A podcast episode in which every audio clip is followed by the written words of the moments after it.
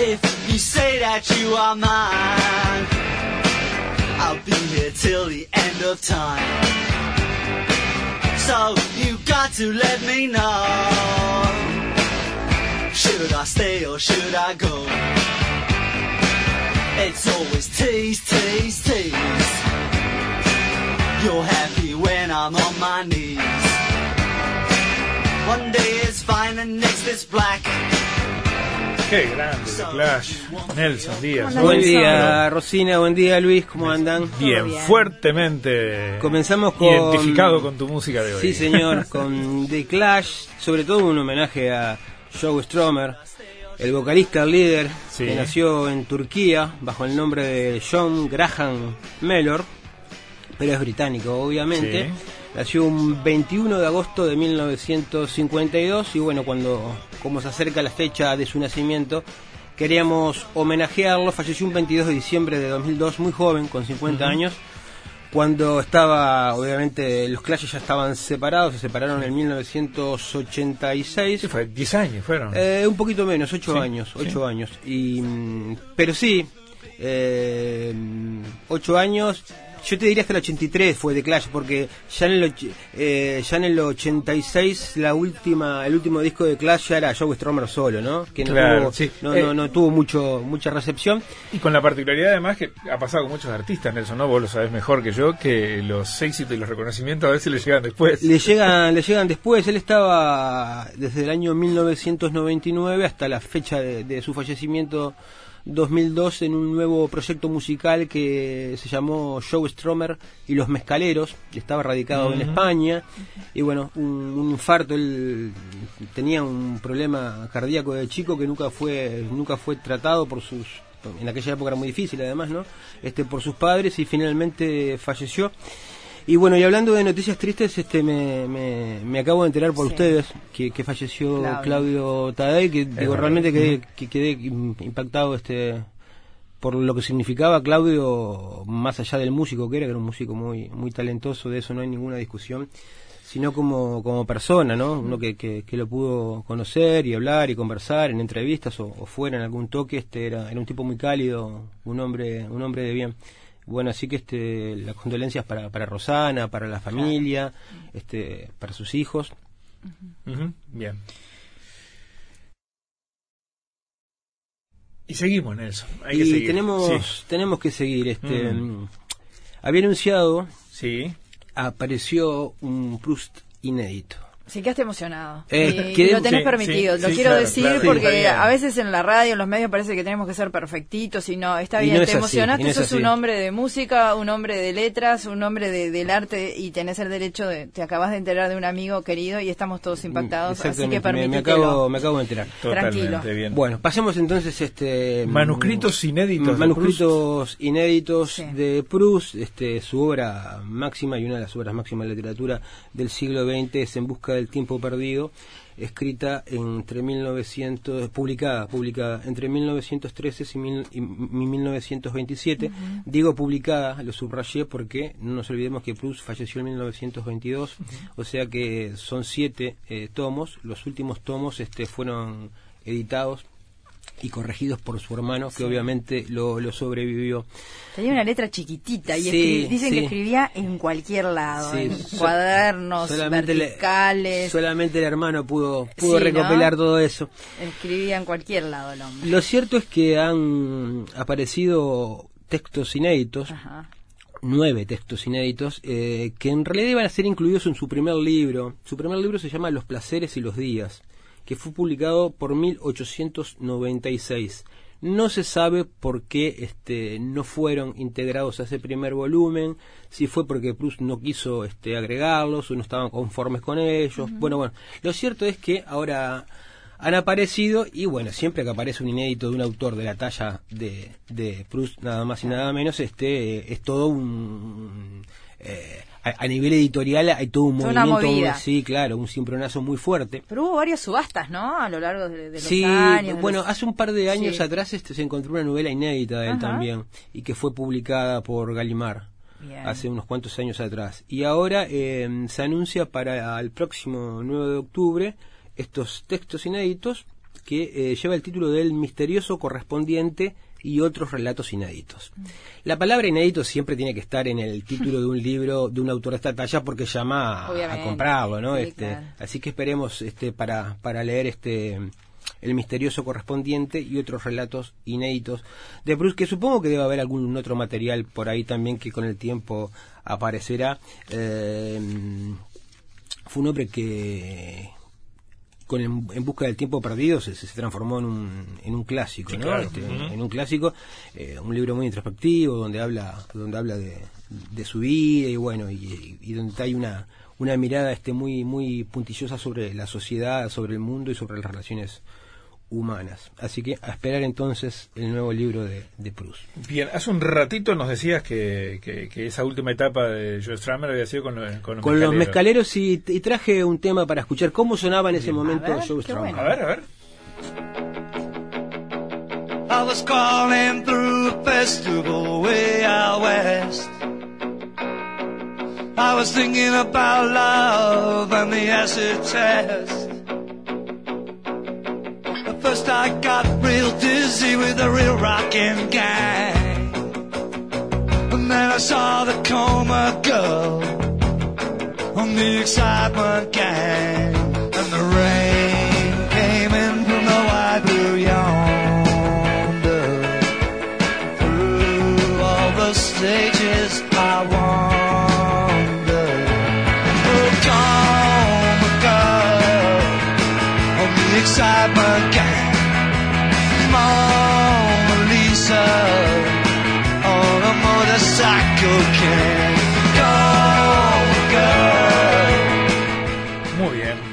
Y los mezcaleros. Y los mezcaleros, eh, hablar un poquito de Clash, eh, decir que dentro de lo que fue el movimiento punk fue el grupo más despegado, no solo musicalmente, porque si uno lo escucha en retrospectiva y pone un disco de The Clash y pone un disco de Sex Pistol para nombrar las dos bandas Sí, claro. insignes de- de- del movimiento, aunque hubo muchos más, este, a la distancia uno se da cuenta que si bien Sex Pistol cumplió con el rol que tenía que cumplir dentro del movimiento punk rupturista, que lo que pregonaba era con dos acordes cualquiera puede hacer música, y a mí me parece bien eso, pero fue en un determinado momento, ¿no? Este fue la ruptura en ese específico momento. Hoy por hoy, y que me perdonen los punks cincuentones como yo, un disco de Sex Pistol no se sostiene por hoy, ¿no? No, se, se te los puede escuchar como una saudade, ¿no? Como una... Tiene un valor eh, emocional. si Por eso, eh, nostálgico. El, el nivel de. eh, había- había, un- había compromiso en las letras. De, Sí, de- había compromiso. De, de- de- de Clash mm, y, de- de- y lo que interpretaba Stramer, creo que más que Sex Pistols. No, pero ni que hablar, por, por, por supuesto. Sí. Por eso este iba a que si escuchás hoy un disco de Sex Pistols, bueno, fue de determinada época, te queda esa nostalgia, esa saudade. Escuchás hoy un disco de Clash y te das cuenta que los tipos eran buenos músicos. Claro. Porque además adoptaron no solamente los ritmos punky, sino que después agregaron reggae y ska, ¿no? Seguro. Todo de- desde la cabeza de Joe Stromer. Además con letras comprometidas socialmente y políticamente, ¿no? Recordemos que despectivamente la prensa del status quo británica lo llamaba el pan rojo, porque Sí. estaban todos afiliados al Partido Comunista Sí, y, sí, sí, y- sí. y de hecho eh, partes de las regalías de sus discos iban para el Partido Comunista Británico. Por ejemplo, hay una, hay una anécdota con, con el London Calling, Ajá. que fue un disco doble, eh, que no estaba bien visto para los punks eh, y, y para la industria que un grupo punk sacara un disco doble. Eso era más bien para tipo Jethro Tull, ¿me ¿entendés? Este, Ah, el Led. Zeppelin, los discos dobles. Claro. los punk tenían que sacar un, un disco simple, o sea, un long play pero uno, no sí, doble. sí, sí, austeridad. Austeridad. Pero este The Clash saca saca London Calling, un disco doble de vinilo en aquella época, obviamente, eh, pero lo vendió a precio de uno solo. Mirá. Y después redobló la apuesta y sacó el Sandinista, que es un disco triple, Sí. la, con aquella tapa famosa donde están con la bandera del Frente Sandinista claro. en original, que fue toda una revolución, Sí, porque que, que lo haga un grupo latinoamericano vaya y pase por la cercanía geográfica con, con, con Nicaragua y con, lo es. y con San Pero los británicos, este, con... Ahora, eh, se- volviendo a Should Stay As You Go, Sí. que, que no es de ninguno de esos dos discos, ¿no? Es No. posterior. Este, eh, y con todo ese compromiso que, sin dudas, me, me, me, me- me gusta de Clash y el recuerdo me parece fantástico. Sin embargo, Después el tema termina haciéndose popular por una cosa mucho más banal, ¿te acordás? Una publicidad de Levis. Exacto, por la publicidad de Levis. sí. Todo lo corrompe la publicidad. ¿eh? Bueno, y también se destaca ¿no? La- en las biografías la, la postura fuerte que tenían ante las compañías discográficas. Sí, ¿no? claro. Que Sí, se sí, hacían sí. valer. Se hacían valer, sí, eh, sí, sí, sí. No, no se dejaban pasar así por arriba nomás. Este, Es cierto, también sí. tenían su, su personalidad por ese lado, que no, que no es fácil con esta industria tan especial. Yo creo que, que del movimiento punk este, fue la banda, ya dije, la banda con, con, con mayor claridad, este talento musical, pero además con un compromiso social y político fuerte, fuerte y sincero además, ¿no? Eso es muy importante. todos los miembros provenían de clase baja o media baja y padres trabajadores, obreros, Sí, ¿no? sí, De- sí, de- sí. digo, las letras, si uno escucha las letras de, de Joe Stromer, están dirigidas a la clase obrera. Sí, no, no, no hay duda, ¿no? Bueno, y esta ayuda a memoria que hace todos los viernes con nosotros Nelson eh, nos, nos, no- no- nos permite ir listando la fuerza, eh, lo digo cada viernes, Nelson, perdóname, ¿no? Pero de la fuerza británica en la música, ¿no? Sí, sea Manchester, Liverpool En o, todo. o Londres. Sí, eh, en un momento dudé en traer a de clase, a Sh- eh, sobre todo a Joe Stromer, para, para homenajearlo aquí en punto de vista, porque como estamos en el mes de la nostalgia, Ay, digo, van a, van, a, van a pensar Ya que este, No, que no, no, no, no. contagioso. Ahí yo- viene- y viene una línea, nostalgia. Este- Después, eh, más, más cercano a la fecha voy a hablar de eso. Pero ¿por qué no Dale, haces una nostalgia alternativa? Voy a hacer una pequeña editorial sobre eso. Opa. Bueno, pero trae Bueno, música mira, de la que a vos te Eh, gusta. vas a tener un viernes 23, Por o sea, Ah, perfecto. con pocas horas antes, ya casi que todo el mundo hablando de nostalgia, lo hacemos ahí. ¿Te puedo traer hasta De hecho, datos de sí. cuánto de ropa femenina, lencería se vende los días anteriores? Bueno, pero yo no estoy de acuerdo con eso. Yo quiero que hagas la alternativa, Ah, bueno. que traigas música de la tuya y vayamos Ah, bueno. con una nostalgia Bueno. a, los días. nostalgia, ¿eh? Eso Bueno. no, los datos de la lencería no, no importa. Vamos a hablar de otra cosa. Bueno. Dale. A ver, eh, ¿qué, qué más de literatura? Vamos a literatura. Traje dos, Tengo un par de libros más ahí. dos libros disímiles entre sí, Mm. pero que están unidos por la crueldad humana. Ah. Mira cómo te digo. Buah. Mira cómo te lo digo, Rosina. Dale, ¿con qué El arrancamos? primero de ellos se llama Tú eres para mí, Mm. obviamente refiere a, al espantoso bolero de Estela Raval y los Sí. cinco latinos. Hay otra canción en la vuelta también, pero... Este, Respeta la historia, ve la Eh, nostalgia. ¿no? espantoso corre por, corre por mi cuenta, obviamente. Sí. Bueno, eh, pero no es casual que se llame la novela Tú eres para mí, que tome el título de, de ese, de ese bolero. Y le voy a explicar por qué. Antes le voy a presentar al autor, porque es un autor este nuevo, Nobel. Bien. Se llama José Niemetz. Niemetz es mendocino, él ¿No nació... ganó el premio Clarín? Exactamente, Ah, es este bueno. premio que ganó, premio Bien. Clarín, el último premio Clarín. José Niemetz es mendocino, nació en 1962, tiene una linda librería por la calle Alvear, si van por Mendoza, se llama Vía una vez. Ah. Entren y pregunten por José y le mandan saludo de parte de parte de quien está hablando. Ah, bueno. Em, tú ¿Tú eres regala pa- el libro o no? no sé, tanto no sé, pero por lo menos te lo va a firmar.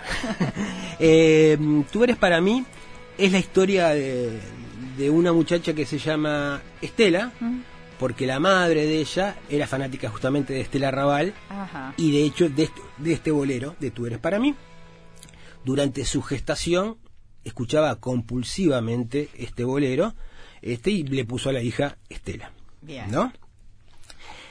La historia está situada en el presente, pero tiene reminiscencias a la música popular de los 70 y de los 60, música popular argentina me refiero, ¿verdad? Club del Clan, todas esas cosas también Bien. espantosas. Y eh, esta chica crece dentro de ese, de ese mundo, ¿verdad? ¿Cuál es el problema? Ella eh, comienza a engordar, a engordar, a engordar y tiene un serio problema de obesidad. Estela. Estela, la chica, ¿no? Mm. A esto se le suma eh, cierta dis- discriminación por Sí, su claro. peso, ¿me entendés? Entonces ella se propone, cuando tiene casi 30 años, tiene un vivero, un jardín que, que lo cultiva con la Mm. abuela y con, y con la madre, donde hacen este venenos y algunas pócimas de amor, algo muy raro, ¿viste? Muy este eh, realismo mágico, ¿viste? Mm. Sí. Eh, la- las tres. Pero ella se propone, bueno, cuando llegue a los 100 kilos, me voy a poner a escribir Ah, un libro. No llega a los 100 kilos, ya pasó los 100 kilos, están 112 kilos y la señorita Estela le dice, bueno, soy gorda pero no remolona, tengo que empezar a escribir el libro, ¿verdad? Y ahí comienza, tiene algo de bizarro, ahí comienza a escribir este libro. Ella descubre que eh, además de, del apetito, tiene un gran apetito sexual ella, ¿eh? un gran apetito sexual. Es una ninfómana y además le gusta mu- mucho comer. Te estás riendo, Rosina.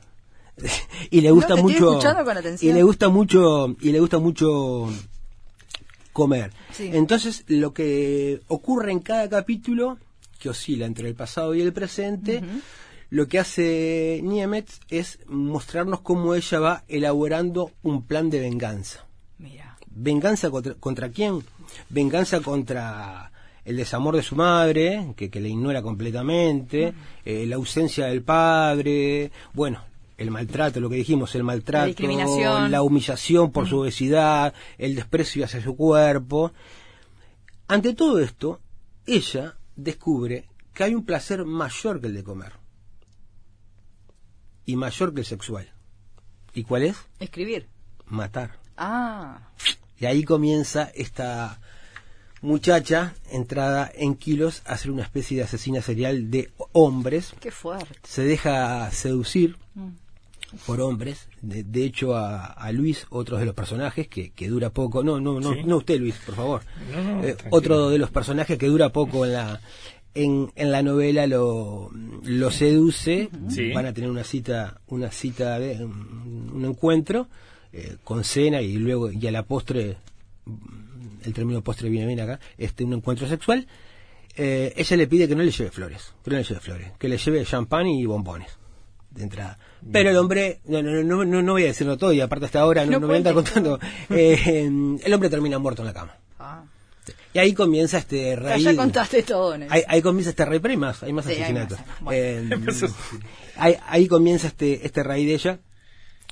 Más allá de que hay mucho humor negro, Sí, ¿no? hay, hay mucho de, de tinte cínico dentro de, de Tú eres para mí, lo, que, lo que deja la lectura es que eh, Estela, el personaje, eh, es una mujer cruel, obviamente, porque mata, este, pero además ella es víctima de la sociedad, ¿no? De la crueldad de la sociedad, ¿no? Entonces, como eh, termina siendo como una especie de espejo y un reflejo, ¿no? La crueldad hacia uno y uno este, la expulsa o la, o la proyecta o la refleja en, en terceros, como es el caso de, de este personaje que, que les conté eh, recién. Y habla, bueno, obviamente de la marginación y de la y de la humillación que sufre una persona simplemente por, por no entrar dentro de los cánones Exacto. este eh, que te impone la moda actual, por ejemplo, ¿no? Este, que es una estupidez. Bien. Bien, tú eres que para está mí, buena. entonces. Está, está muy buena. Tú eres Bien. para mí, el autor es José Niemes Bien. y premio Clarín Novela, eh, publicado por Alfaguara.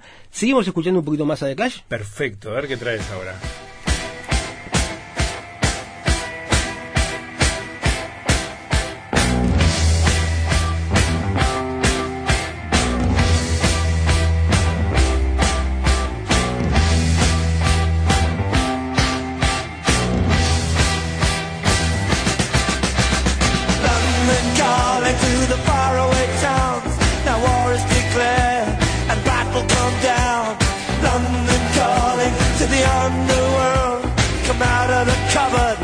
Boys and girls. London calling, now don't look to us. Phony Beatlemania is putting the dust. London calling, see we ain't got no swing except for the ring and the crunch of thing. The ice is coming, the sun's zooming in. Meltdown expected, the wheat is in. Engines stop running, but I have no fear, cause London is drowning. I the imitation zone.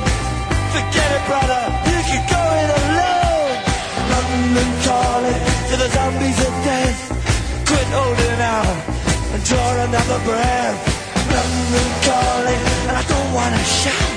But while we Ahora sí, ¿no? Un tema que hicimos mención más temprano. Sí, ¿no? sí, London Calling es un, disco. un Sí. clásico, Sí. un clásico de, de, de Clash, publicado el disco en 1979, que justamente lleva el nombre de esta canción, que está tomada de la BBC de Londres. Había un programa de la BBC de Londres que comenzaba London Calling, decía Mirá, el, el mirá. conductor, y de ahí tomaron la, la frase, ¿no? Buenísimo. Bueno, y a ver, eh, tenemos un libro más, podemos, a ver. Eh, hablaba de que estos libros estaban hermandados de alguna forma por la crueldad, ¿verdad? Sí, sí, ¿cuál es Eh, el más, otro? Más allá que eran disímiles las temáticas. En este caso se trata de Ioro, con Y, Lloro, de la escritora nacida en Sevilla en 1978, si mal no recuerdo, Marina Perezagua. Eh, Lloro habla sobre Hiroshima. Cuando comencé a leerlo, cuando me, cuando me lo dieron para, para reseñarlo, dije, "Uh, otra vez un libro sobre Hiroshima, ¿no? Como que había mucho, Sí, ¿no? sí. Eh, así que lo, lo abrí con cierto, con cierto prejuicio, pero es una novela completamente diferente a lo que se ha leído sobre Hiroshima, tanto sea de ficción o de historia reciente. Me refiero a eso porque hay básicamente tres personajes. Un personaje se llama H, que es la narradora, y no es casual que se llame H, porque el H es una letra muda, no tiene voz, y la novela está enfocada a aquellos que no tienen voz.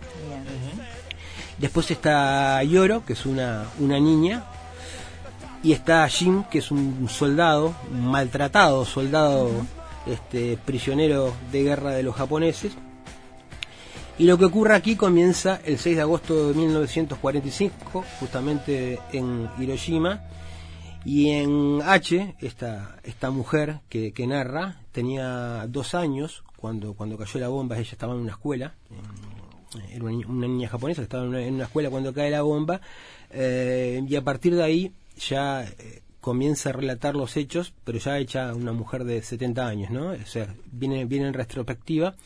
El libro comienza con una advertencia al lector ¿Ah, sí? de parte de H diciendo que ella cometió un brutal crimen, Ajá.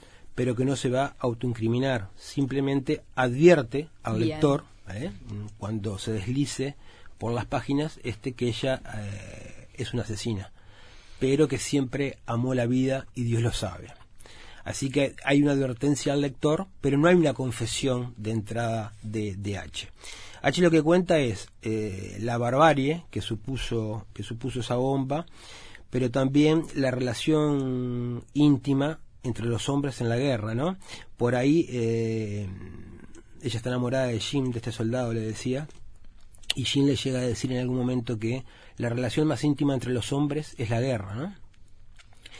En la búsqueda que hace H, por un lado de Jim para, para reencontrarse con este soldado, hay también la búsqueda de esta niña Yoro, una niña que también estaba con ella en la, en la clase cuando eran chicas, cuando cayó la bomba, cuando eran las niñas, y, este, y desapareció. Eso lo va a llevar a viajar hasta África incluso en busca, en busca de, de esta chiquilina. Y sobre todo lo que se desprende de, de Yoro, más allá de, de la búsqueda de, de estos dos personajes, porque en, el- porque en algún momento de la novela ella le escribe directamente a, a Jin, a- del hombre que está enamorado. Nunca sabemos si Jin este recibe o no recibe esas cartas. Y en otro momento lo escribe directamente al lector, a nosotros, ¿no? Pero en esta búsqueda de estos dos, de estos dos personajes, este, también hay una, una reflexión sobre la guerra, y, y aquí aparece lo de la crueldad, los libros son hermanados por la crueldad. Hay una reflexión sobre la guerra, sobre la barbarie, sobre los que no tienen voz, de ahí justamente proviene, proviene el, nombre de la protagonista, y hay, como decía, una historia de amor. Eh, Es la primera novela de Marina, ¿no? es la primera novela de Marina Pérez Agua y... Muchacha joven, qué Es una bueno, muchacha ¿no? joven, sí. Y además, mira, me, me- me hiciste acordar, Sí. me, iba, me iba a olvidar. Mm. Fue un, un buen pie. Mm. En realidad, H ya aparece en un relato de ella de un libro de cuentos que se llama Leche.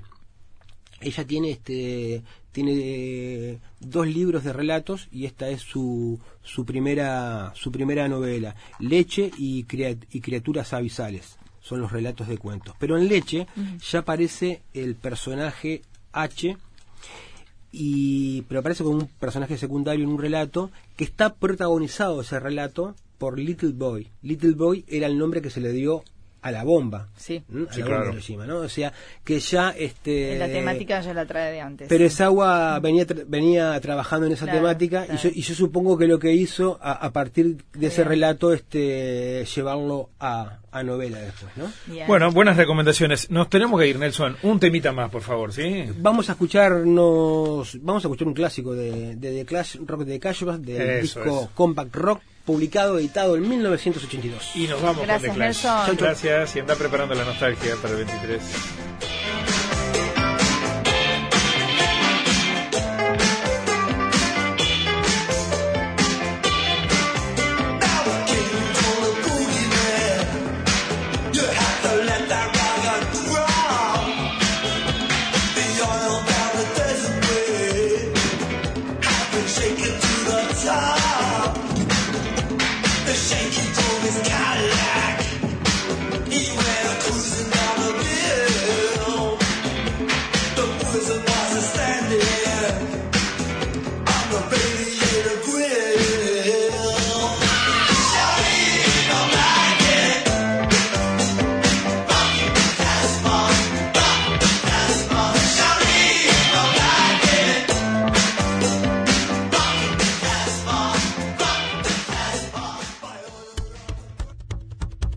Escuchar, atender, comprender. Abrir los oídos a diferentes puntos de vista. Puntos de vista. En las mañanas de Uruguay.